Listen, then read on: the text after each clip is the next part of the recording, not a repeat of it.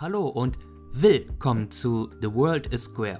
Heute mal wieder mit einer Special-Folge und mittlerweile haben wir mehr Special-Folgen als reguläre. Aber es ist halt E3 und alle wollen ihre nächsten großen Titel rausballern. So natürlich auch Square Enix, die mit ihrer eigenen Präsenz am Start waren. Wir machen das ähnlich wie auch schon beim Dragon Quest Cast, dass wir alles nochmal Revue passieren lassen und dann unseren Senf dazugeben werden.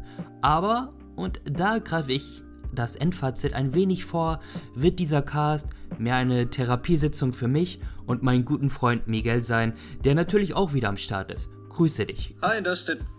Konntest du das Showcase schon verarbeiten? Ja, ich habe mir ein bisschen so meine Gedanken mal sortiert und drüber geschlafen und ja, ich denke, wir können ruhig darüber schnacken. Also angefangen ist der ganze Bums mit einer viel zu langen Ankündigung von Guardians of the Galaxy, welches sogar schon am 26. Oktober diesen Jahres erscheint. Äh, entwickelt von Eidos Montreal, den Deus Ex-Leuten, und die basteln an einem Guardian-Spiel, da Square die Marvel-Lizenz für teuer Geld erworben hat und dann natürlich auch was mitgemacht werden muss. So, Guardians, sagst du dazu erstmal yay oder nay? Also ich bin gegenüber dem MCU-Universum oder Marvel Cinematic Universe nicht abgeneigt. Die Sorge, die ich persönlich habe, ist nach dem Avengers-Spiel, das ja eigentlich so gemischte Gefühle bei mir erweckt hat durch diesen Game as a Service. Ja, da bin ich ein bisschen äh, bisschen vorsichtig, sage ich mal. Also das, was man gesehen hat jetzt, ist es ja ein Singleplayer-Spiel jetzt, so wie ich mitbekommen habe. Ich habe äh, heute auf Twitter auch nochmal wieder geguckt, da hat der offizielle Social-Media-Kanal davon genau nochmal spezifiziert, dass es ein Singleplayer-Spiel sein soll, ein äh, Action-Adventure und es soll ein bisschen so Exploration dabei sein. Und das klingt jetzt erstmal für mich positiv. Das, was man auch in dem Stream auf jeden Fall gesehen hat, war jetzt auch eher positiv. Man hat ein bisschen gemerkt, ich weiß nicht, lag das jetzt am Stream selber, dass es an ein paar Stellen ein bisschen geruckelt hat. Aber gut, bis Oktober ist noch Zeit. Aber ich wäre jetzt persönlich nicht abgeneigt, aber vorsichtig. Ja, genau. Ich fand das Gezeigte eigentlich auch vollkommen okay. Wie gesagt, ging viel zu lange. Es hatte teilweise wirklich was von einem Walkthrough, wo die gefühlt durchs halbe Spiel geeiert sind.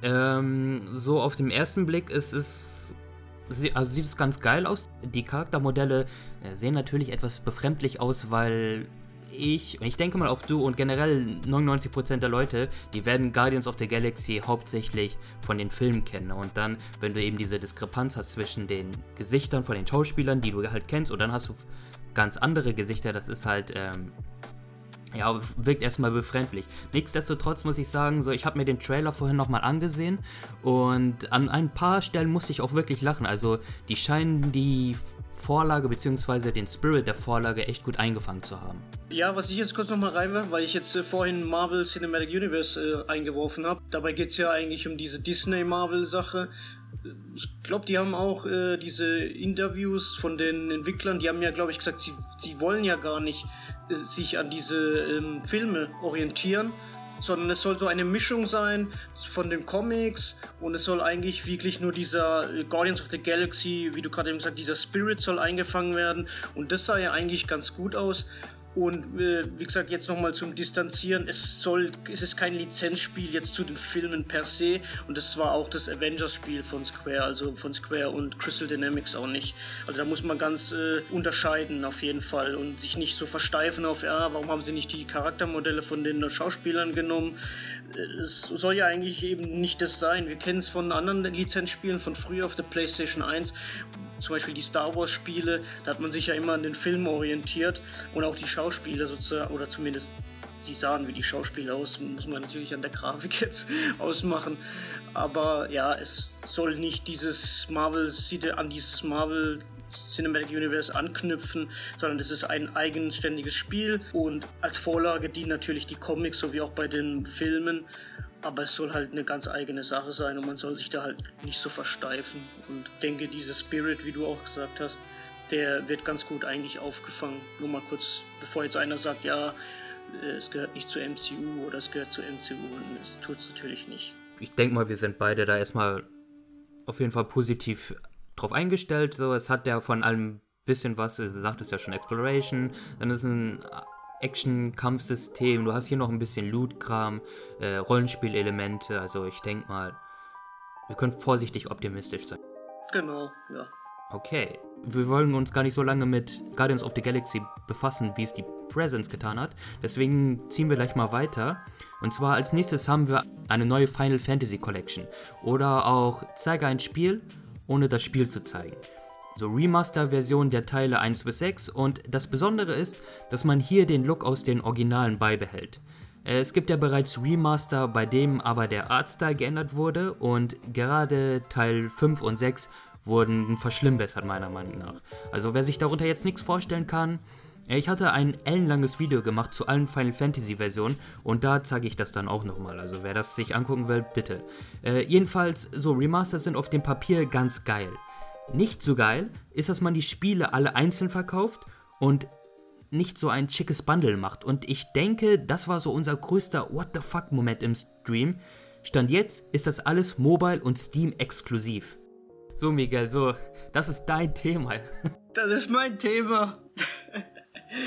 ja, also, ähm, wir haben uns den Stream zusammen angeschaut und du hast dir gemerkt, dass ich ziemlich euphorisch war und gleich geschrien habe, boah, Collection, oh, Remasters 1 bis 6 und am Ende, wo dann da stand, dass es für Mobile und Steam rauskommt, das war dann halt wirklich wie ein Tritt in die Eier. Und ich finde die Idee gar nicht mal schlecht, weil viele wünschen sich ja immer diesen, diesen Pixel-Look, dieses Oldschool-mäßige. Und äh, wenn man mal so Twitter verfolgt hat oder mal so ein bisschen die News verfolgt hat, dann äh, wurde ja erwähnt, dass im Play Store das Final Fantasy IV 3D Remake und Final Fantasy 3 als Zusatz jetzt den Titel 3D Remake bekommen haben. Und wahrscheinlich ist es darauf zurückzuführen, dass eben jetzt diese Pixel Remasters rauskommen. Also, ich bin wirklich sehr, sehr angepisst, weil ich mir wirklich immer eine Collection gewünscht habe. Also, ich finde es gar nicht mal so schlimm, wenn man die einzeln verkauft, ähm, wenn es der Preis stimmt, aber ich möchte das einfach nicht auf Mobile spielen. Und ich möchte, und ich habe halt kein Steam, ich bin nicht so der PC-Spieler. Also persönlich für mich war das echt so ein Tritt in die Fresse. Muss ich ehrlich sagen. Und das, das ist eigentlich wirklich geil, weil wir haben in Europa halt damals nur das Final Fantasy 3D Remake bekommen und ich kann jedem nur ans Herz legen, wenn ihr die Chance habt, das Original Final Fantasy 3 zu spielen, also in dieser Pixel-Optik, sei es per Emulator oder eben wenn ihr euch jetzt dieses Pixel Remaster holt, dann spielt es. Das ist nämlich eine ganz andere Erfahrung und es ist einfach dieses, dieses Oldschool. Und allein schon deswegen ist diese Remastered Version eigentlich schon super, aber wie gesagt, für mich mobile-mäßig absolutes No-Go. Es macht doch überhaupt keinen Sinn, warum das nicht einfach für alle Konsolen rauskommt. Ja, pack's noch für die Playstation, pack's für die Switch noch rein. Ich meine, wo ist da der Aufwand? Jetzt kann man natürlich argumentieren, ja, okay, ähm, vielleicht ein Testballon und das kommt noch irgendwann, aber warum nicht gleich von Anfang an alles rausholen und den Leuten dann so die Kopfschmerzen ersparen? Vor allem, da auf Steam und Mobile es die Spiele ja schon alle gibt. Ich glaube, das ist einfach diese Sache, wer will schon so ein altes Spiel? Ich kram jetzt mal den Jim, James Jim Ryan oder wie der Typ heißt raus. Ja. Wer will schon so ein altes Spiel auf so eine auf so einen Bildschirm, also so ein HD-Bildschirm spielen? Das es gibt halt, ich habe schon welche heute auch schon wieder gelesen. Manche Leute ähm, meinen, ja, warum soll ich sowas Altes, Hässliches spielen? Gibt's ja Final Fantasy Remake und sowas. Ja, aber es spielt halt dieser Nostalgiefaktor halt eben eine Rolle und eben, dass viele alte Spiele man heutzutage halt einfach nicht mehr spielen kann, wenn du jetzt nicht zufällig auf Emulatoren zugreifst. Und das ist ja, wie wir alle wissen, eigentlich nicht legal. Und das wäre halt natürlich eine Chance für die Leu Consolero-Leute, die, die noch auf dieses Oldschool-Nostalgie-Zeug stehen, das halt eine komplette Collection zu haben. Weil wir haben ja Final Fantasy 7, 8, 9, 10. Wir haben ja bis jetzt auf, auf, der, auf den modernen Konsolen, sei es Xbox und Switch und äh, PlayStation, haben wir ja fast alle Teile schon beisammen. Warum? Das macht doch keinen Sinn. Dann nennt man wirklich alle Teile auf einer Konsole und was werden das kosten? 6, 7 Euro? Was, schätzt du da eigentlich so mal preisvorstellungsmäßig? Mm, also, ich, wenn wir jetzt mal von dem Mobile-Preis zum Beispiel ausgehen, da kosten die Dinger ja schon einiges. Also, ich glaube zwischen 10 und 15 Euro, ja. Echt? Okay. Ja, aber wie gesagt, das ist so eine Entscheidung, die ich persönlich, ich persönlich, ich spreche jetzt nur für mich. Wenn ihr da draußen anderer Meinung seid, dann ist es halt so. Aber ich für mich finde, war das einfach eine Frechheit. Weil wirklich, schaut euch Reddit an, schaut euch Twitter an, Sozi soziale Medien, irgendwelche Foren. Es wird immer gefragt nach einer Collection von 1 bis 6 oder es wird gefragt, ob die Steam-Ports, die wo diese, wo da diese hässlichen Vektorgrafik haben, ob das auf Konsole kommt. Und es wird einfach nie was dazu gesagt. Und gestern war irgendwie so die Chance, okay, und dann kommt es halt wieder für Mobile und Steam. Und ich will mich jetzt gar nicht so lange aufregen oder aufhalten.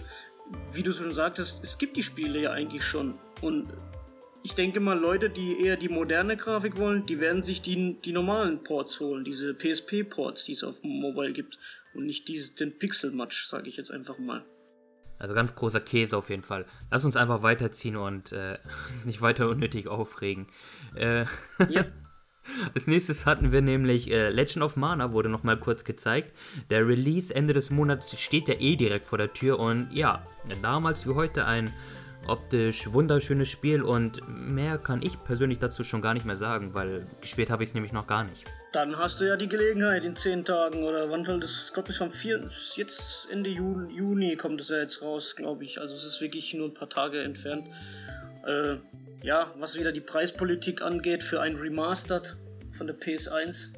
Muss jeder selber wissen, aber es ist ein sehr schönes Spiel und es hat so ein paar schöne Gimmicks oder sag ich mal Gameplay-Mechaniken. Und wie gesagt, wer es nicht gespielt hat, hat jetzt sozusagen die Chance. Und mehr gibt es da eigentlich gar nicht zu sagen. Äh, soweit ich gesehen habe, war das so ein Anime-Opening, was sie da in dem Showcase gezeigt haben. Sah ganz schön aus und das hat eigentlich auch irgendwie gepasst, weil das hat ja diese, diesen Aquarell-Look soweit ich mich erinnere. Und das sieht eigentlich so, dieses Remastered-mäßig sieht eigentlich ganz schön aus, weil es nicht so pixelig ist wie halt original. Also, ja, kann man sich auf jeden Fall mal anschauen. Ja, auf jeden Fall. Auf jeden Fall schnucklig, ja. Dann hatten wir noch eine Mobile-Sektion, die ich hier aber mal gekonnt überspringe, da bis auf das Hitman-Game der Rest eh nur Gacha-Spiel war.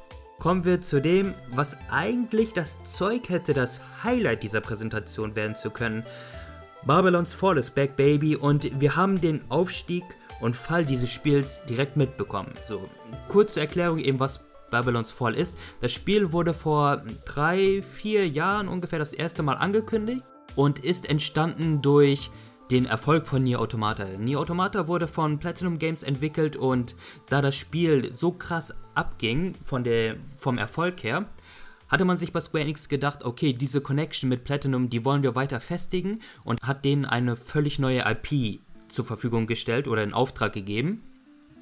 Und dann gab es, glaube ich, auch im Jahr darauf, also 2018, dann einen ersten, ja, mittlerweile kann man es einen Beta-Trailer, Mood-Trailer nennen, etc. Ähm, ja, ein Spiel, welches optisch und vom Artstyle wie ein Dark Souls wirkt, mit einem Bayonetta-Kampfsystem. So.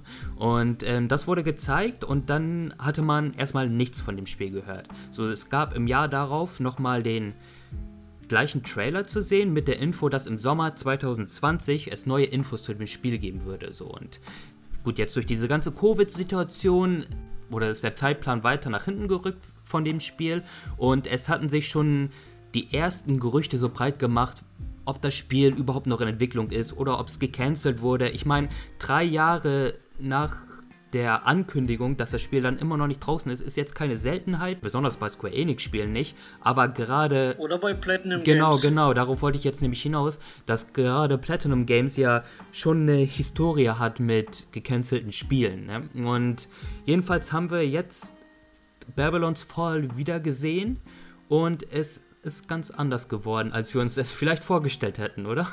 Ja, also wie du beschrieben hast, es war eigentlich so ein, vom Setting her so ziemlich düster, so Dark Souls-mäßig, ja, kann man so beschreiben.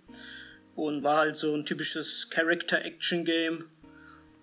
Und was wir halt gest äh, im Stream jetzt gesehen haben, das, das war halt ja, sag einfach du mal, was, was du dazu meinst. Genau, also dieser allererste Trailer, den ich gerade äh, erwähnt hatte, das war, ähm, ja, Dark Souls S, sage ich jetzt einfach nur vom, von, dem, von dem Artstil. So, halt, du hast halt dieses, ähm, ja, dieses Burgen- und Rittergedöns und draufgepropft wurde ein Bayonetta-ähnliches oder Platinum typisches Action-Gameplay, wo wir mittlerweile jetzt wissen, okay, sie haben einfach nur die Animation, die sie eh auf dem Rechner hatten, genommen und da eben einen neuen Skin draufgeklatscht. So, das ist alles nichts mehr. Das Spiel sieht auch nicht mehr ganz so aus, wie es beim ersten Trailer war. Es hat jetzt so eine Art Ölgemälde-Look, der wahrscheinlich gewollt war, es aber unfreiwillig aussieht, als ob das Spiel irgendwie in Dreams gemacht wurde.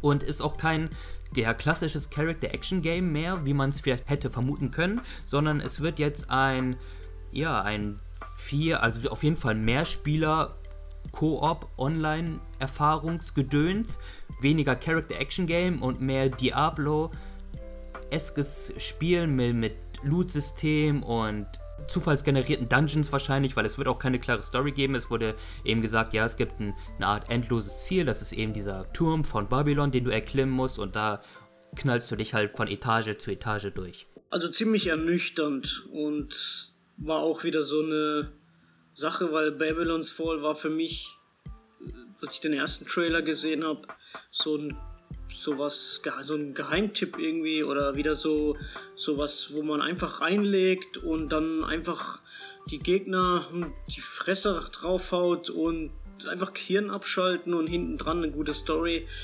Und was wir halt ge da gesehen haben, das war wirklich, hat mich so ein bisschen an diese alten PS2 Dungeon Crawling Spiele wie Baldur's Gate oder Dark Alliance so ein bisschen erinnert. Also man läuft da halt in einer Gruppe, glaube ich, glaube bis zu vier Spieler kann das sein, bin mir nicht mehr sicher.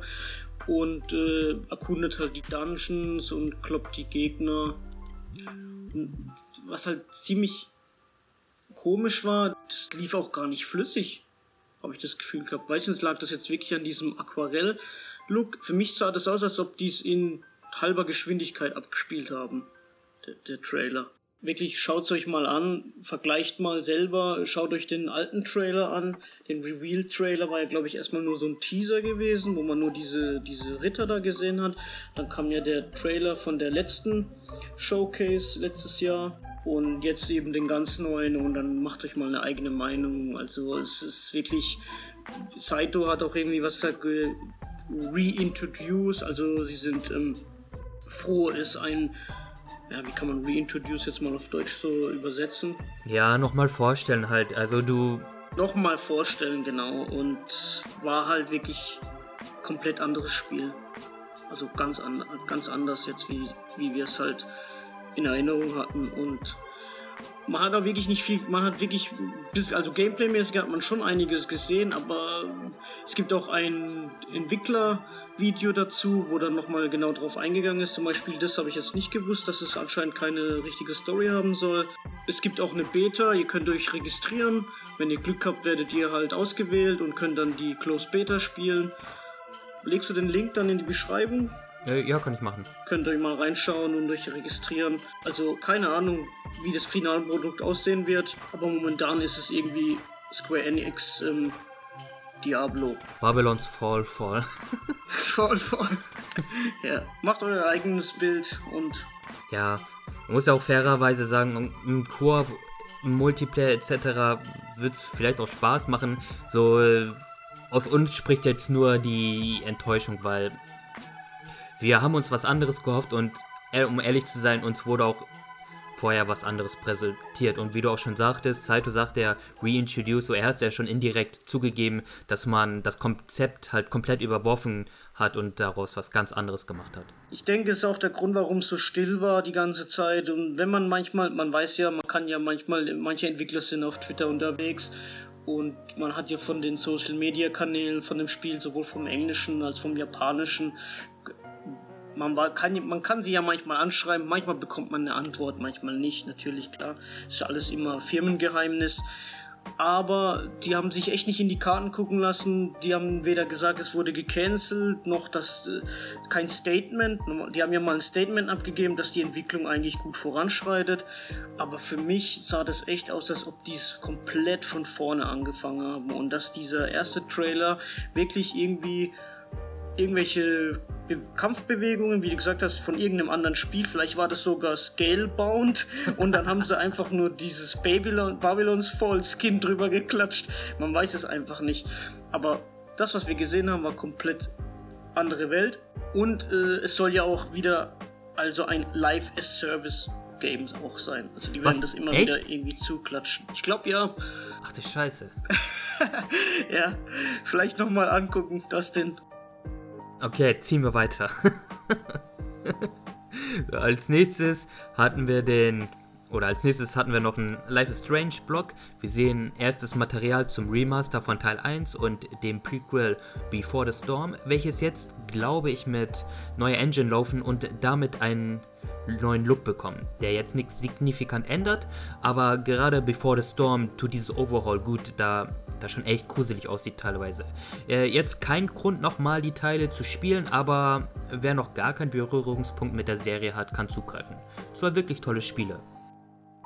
Ja, wobei ich jetzt auch nicht genau mitbekommen habe. Ich glaube, diese Remastered sind momentan nur in dieser Ultimate Edition dabei von Life is Strange 3, jetzt, soweit ich mitbekommen habe. Mm, okay, okay.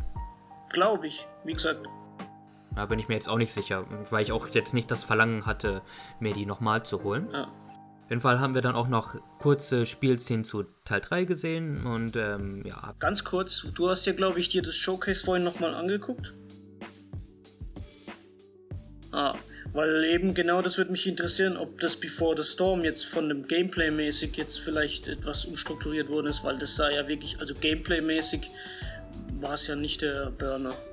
Jetzt von der Steuerung und so, das hat sich irgendwie wie so ein Mobile Game irgendwie gesteuert, habe ich in Erinnerung.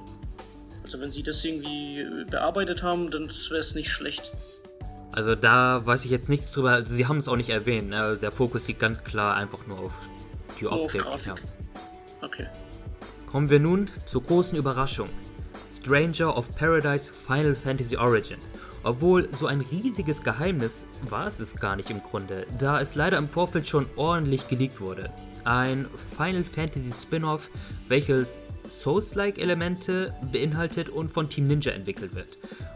Was auch wunderbar passt, da Team Ninja durch Neo Erfahrung bereits mit dem Genre hatte und eben auch schon in der Vergangenheit mit Square zusammenarbeitet. Also sie haben äh, die CDNT entwickelt und sind nebenbei noch an die CD Opera Omnia zugange, was, hands down, echt nicht schlecht ist. Klar, es ist Mobile und Gacha-Game, aber innerhalb der Dissidia-Reihe würde ich es sogar auf Platz 2 hinter Duodecim für die PSP setzen. Äh, jedenfalls Final Fantasy Origin, ich habe da schon Bock drauf, so nachdem ich eine Nacht lang drüber schlafen konnte. Also zumindest auf Gameplay-Ebene könnte es bocken und ich vertraue da Team Ninja auch genug. Es scheint auch deutlich schneller zu sein als jetzt ein klassisches Dark Souls, wobei man dabei auch vorsichtig sein muss, denn dass es ein Souls-like Game wird, geht jetzt aus diesem Leak hervor. So, das Gameplay, was wir dazu sehen konnten, erinnerte zwar daran, aber ob es jetzt wirklich ein Souls-like Game wird, das wissen wir halt noch nicht. Ne? Nee, äh, wie gesagt, im Leak wurde es immer so betitelt. Ähm, für mich sah das eher aus wie von der Engine her, die ich weiß jetzt gar nicht, welche Engine das ist, aber die gleiche wie bei Neo verwendet wird. Und ja, was das Character Design angeht. Okay, du willst das fast schon aufmachen? Okay, okay. Ja, ich möchte das fast schon aufmachen. Erstmal muss man dazu sagen, Character Designer oder so wie ich es mitbekommen habe, ist Tetsuya Nomura. Und mich hat eigentlich gewundert, dass der gar keine Gürtel anhatte, aber gut. ähm, für die Story ist Katsushige Nojima verantwortlich. Und aber das Charakterdesign hat mich auf den ersten Blick wirklich an den Final Fantasy 15 Comrades DLC erinnert. Als ob da irgendeiner irgendwie das Spiel gemoddet hat und daraus seine eigene Version draus gemacht hat. Aber wir wissen, das Spiel ist äh, noch anscheinend nicht gerade weit von der Entwicklung. Es gibt zwar eine Demo für die PS5, aber ich glaube Release-Zeitraum haben die 2022 genannt Und die haben auch selber gesagt, dass sich bis dahin ziemlich viel ändern kann. Also zumindest in der Demo-Beschreibung steht es so.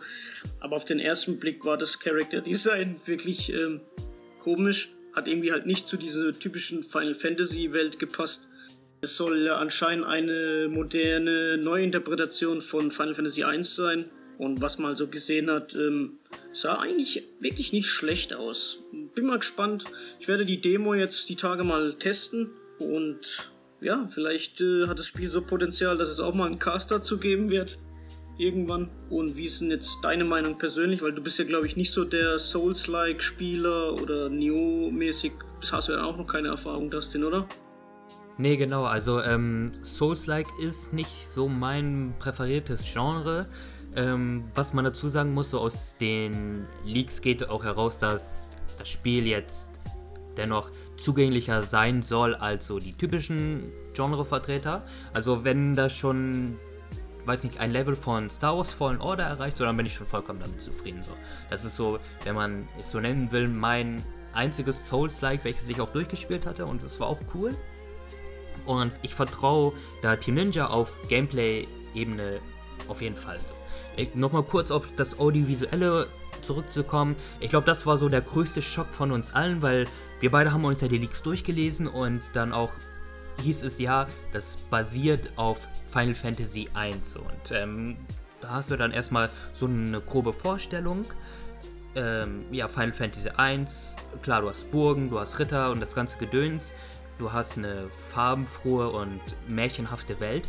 Davon war gar nichts zu sehen, ja. Du hast auf einmal so eine Shadow the Hedgehog mäßige, edgy, düstere Welt mit äh, ja, drei Dudes, die echt wirklich aus einem Character Creator stammen könnten. Wir hatten ja auch sogar am Anfang noch gedacht, ja, man könnte ja seinen eigenen Charakter erstellen, deswegen würden die so aussehen. Aber nein, das sind die Charaktere, die sich Tetsuya Nomura ausgedacht hat, welcher der Maincast sein soll, ja.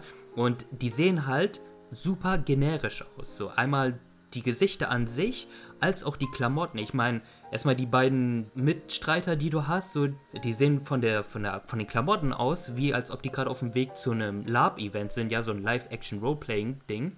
Und der Main-Charakter, der Protagonist, sieht halt aus wie ein Asozialer, der einfach mit einem random T-Shirt da rumläuft und die einzige wirkliche Verbindung zu Final Fantasy I hast du am Ende, wenn wir einen Kampf gegen Garland sehen, den Antagonisten aus Teil 1, der aber auch aussieht wie auf Wish bestellt. Ja, schon. Die Sache ist, äh, wenn dir jetzt mal persönlich, du bist ja Kingdom Hearts Fan, das wissen ja die meisten Leute, die dich kennen, hast du nicht irgendwie so das Gefühl gehabt, das wäre irgendwie Luxord oder so? Weißt du, an wen ich als erstes denken musste? Nämlich Core aus Final Fantasy XV. Ist einfach eher blondiert. Core, ja, stimmt.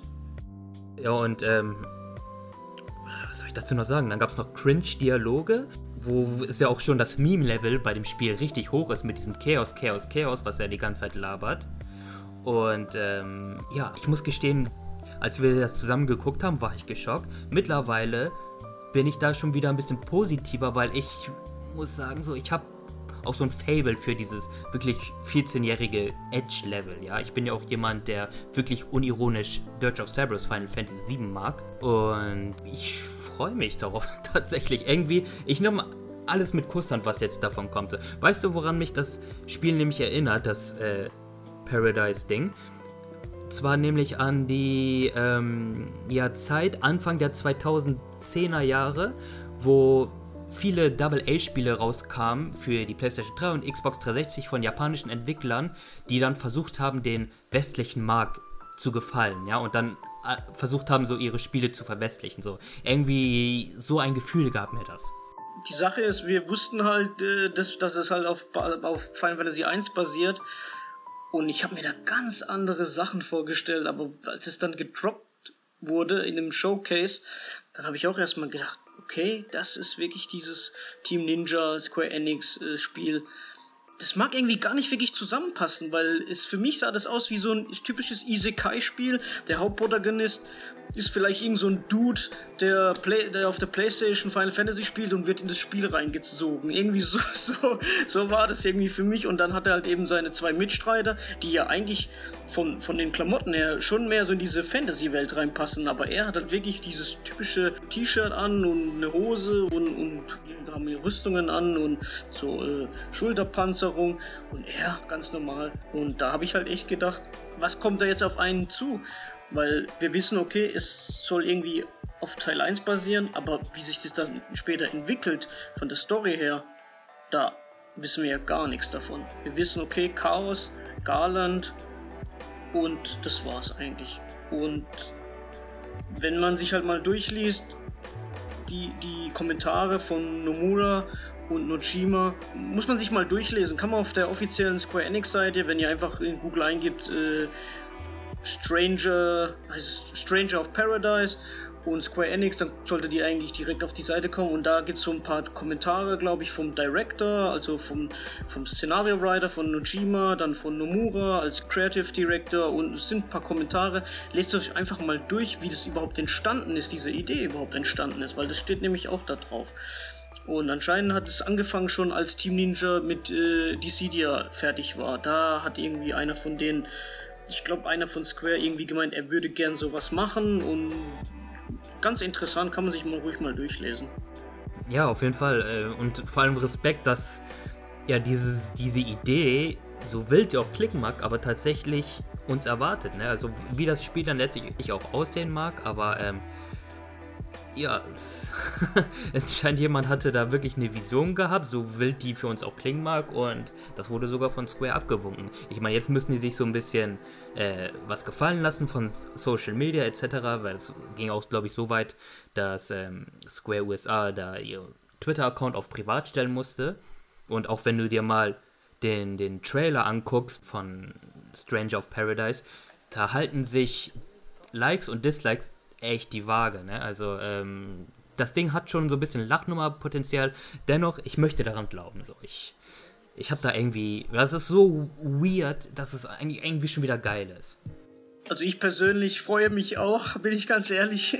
Ich habe, äh, es klingt einfach wie ein, wie eine, wie soll ich sagen, wie eine Idee im Suff oder? Eigentlich, das stell dir mal vor, der besoffene Typ läuft bei Square rein und oh, ich habe eine Idee, ich will Final Fantasy mit, mit Nioh mischen oder so. Da guckst du ihn erstmal an und denkst, was will denn der überhaupt? Aber also auf dem Papier klingt das echt strange. Aber das, was man gesehen hat, kann, kann wirklich was richtig Geiles draus werden. Und ähm, bin ganz ehrlich, wenn das wirklich in die Hose gehen sollte, dann wäre es nicht schlimm, weil es ist kein Final Fantasy Hauptteil. Also es ist eine Idee, es kann was werden, vielleicht wird es sozusagen eine, eine neue Reihe, dass sogar irgendwelche Sequels darauf folgen, wenn es gut ankommt. Der erste Eindruck ist wirklich gemischt und man sollte dem Spiel erstmal eine Chance geben, bevor man es zerreißt. Die, die Sache mit Character Design ist immer so eine Sache, es gefällt manchen Leuten, gefällt manchen Leuten nicht. Ich werde mir auf jeden Fall die Demo reinziehen und ich werde dir auf jeden Fall berichten, Dustin, wie ich die fand oder werde die vielleicht sogar streamen. Und dann wissen wir mehr und wie immer, wir mal schauen, was die Zukunft zeigt und wie am Ende das äh, Fertigprodukt aussieht. Das ist doch mal ein Wort. Und ähm, nochmal abschließend was Positives zu sagen zu dem Spiel. Das Amano Artwork sieht fantastisch aus, welches das Cover ziehen wird dann wahrscheinlich. Ja, wahrscheinlich schon. Was mir aufgefallen ist durch äh, den spanischen Fan-Account von Final Fantasy, dass die Schrift, das einfach mal kurz ein bisschen klugscheißen hier, dass die Schrift von Stranger of Paradise die gleiche Schrift ist wie bei den US Final Fantasy vom NES. Einfach mal drauf achten. Das ist doch mal ein Fun Fact. okay, so abschließend was ist so dein, dein Endfazit vom, vom Showcase? Mein Endfazit. Also, ich habe echt nichts erwartet. Ich habe mir schon gedacht, dass wir nichts zu Final Fantasy 16 sehen, dass wir nichts zu Final Fantasy 7 Remake Part 2 sehen. Ähm, es wurde ja im Vorfeld schon genannt, dass wir was zu dem neuen Eidos Montreal Spiel sehen, dass wir Babylons Fall sehen und dass wir noch was zu Life is Strange sehen und das Babylons Fall war für mich persönlich eine Enttäuschung. Der Showcase hat ziemlich solide eigentlich angefangen, auch wenn das jetzt nicht mein Hype-Spiel ist, dieses Guardians of the Galaxy, hat wirklich gut angefangen, aber zwischendurch gab es echt Stellen, wo ich einfach nur ausschalten wollte. Weil man einfach enttäuscht war. Man hat nichts erwartet, aber man wurde trotzdem enttäuscht. Egal wie cool dieses Origins war, also für eine E3 Showcase war das leider nicht so toll, bin ich ganz ehrlich. Muss jeder für sich sehen, das ist nur meine Meinung. Wie gesagt, wenn ihr das super geil fandet oder wenn du das super geil fandest, Dustin, dann ist es so. Aber für mich war es echt eine Enttäuschung. Ich bin echt mit gemischten Gefühlen ins Bett gegangen und wie gesagt, eigentlich waren wir kurz davor, diesen Cast gar nicht zu machen, weil wir so durcheinander waren. Aber wir haben ja nochmal drüber geschlafen und haben gesagt, komm, wir erzählen ein bisschen was dazu, was es gab, unsere persönliche Meinung, unsere persönlichen Gefühle dazu. Und ähm, ich bin echt enttäuscht, vor allem diese Collection da oder diese Pixel Remaster, das ist für mich eine ziemliche Enttäuschung gewesen und das Babylons Fall. Und im Prinzip ist das ja eigentlich schon die Hälfte von dem ganzen Cast, weil das Life is Strange wussten wir ja schon, wie das aussehen wird. Und Square Enix, das war nix. Wir haben wenig erwartet und wurden trotzdem enttäuscht. Das Pacing hat auch nicht gestimmt. Es war eindeutig zu viel Marvel-Content. Mir ist jetzt gerade aufgefallen, dass wir äh, Avengers total überflogen haben, aber ganz ehrlich, wen interessiert es überhaupt? Und dennoch, ich muss, ich muss sagen, so mit jeder ähm, weiteren Minute, die verstreicht, ich bin positiver gestimmt auf alles, was kommt. So den, den Guardians of the Galaxy wurde zu lange gezeigt, aber sieht cool aus. Ähm, Final Fantasy Collection äh, ist ein mieser Schlag in die Magengrube. Ähm, für uns jetzt persönlich und Babylon's Fall hat sich für mich auch erledigt, aber Final Fantasy Origins, das muss ich schon. Das erweckt nochmal so die Hoffnung irgendwie so an die Zukunft von Square. Ja, genau, weißt du, das ist, ähm, was hat so nämlich so ganz geile Double-A-Vibes, so, ähm, von denen es ja echt wenig nur noch gibt. Das könnte auch gut in die PlayStation 2 Zeit passen, das Spiel. Und ähm, ja, weil das, das Ding ist, ich erwarte daran nichts und ich, also ich kann nicht enttäuscht werden. So, es geht nur positiv. So, wenn es halt ein Schuss in den Ofen war, ja okay, dann ist es halt so, ne? Aber wenn es geil ist, ja, umso besser. Ja, genau. Also es ist jetzt nicht so ein viel Trala und am Ende ist nichts, sondern sie haben das jetzt gezeigt, sie haben die Demo gleich rausgehauen, man kann sich ein eigenes Bild davon machen, man kann auch Feedback geben und die Zeit wird zeigen, was, ob das am Ende ein neues IP ist, die, die was taugt oder eben nicht. Aber so geil es auch ist, es hat wirklich nicht äh, alles, also wie soll ich sagen, die, die, es ist so ein bisschen so ein Hoffnungsschimmer am Horizont so irgendwie. Aber ich kenne Square wirklich lange und ihr wisst, ich bin Fan und ich spiele echt alles von denen. Aber das, was die gemacht haben oder gezeigt haben gestern, das tut mir leid, das war echt möchte hier auch nicht ewig rumrenten oder rumheulen. Und ich denke, wir sind am Ende angekommen und das Schlusswort überlasse ich dir, Dustin. Bei den schwachen Announcements, da gebe ich dir auf jeden Fall recht und ähm, ja, wir wollen jetzt aber nicht rumheulen, positiv in die Zukunft sehen. Es kommen noch genug geile Sachen raus. Ähm, das war's erstmal für die Folge The World is Square. Leute, vergesst nicht zu abonnieren, vergesst nicht zu teilen, vergesst einfach nicht äh, euch aufmerksam zu machen in den Kommentaren, wie auch immer. So, das waren Miguel und ich wieder mit äh, unserer bescheidenen Meinung und ja, das. Ich glaube, wir können einfach sagen, please be excited. Genau, richtig. Please be excited. Leute, macht's gut. Bis zum nächsten Mal. Ciao. Ciao.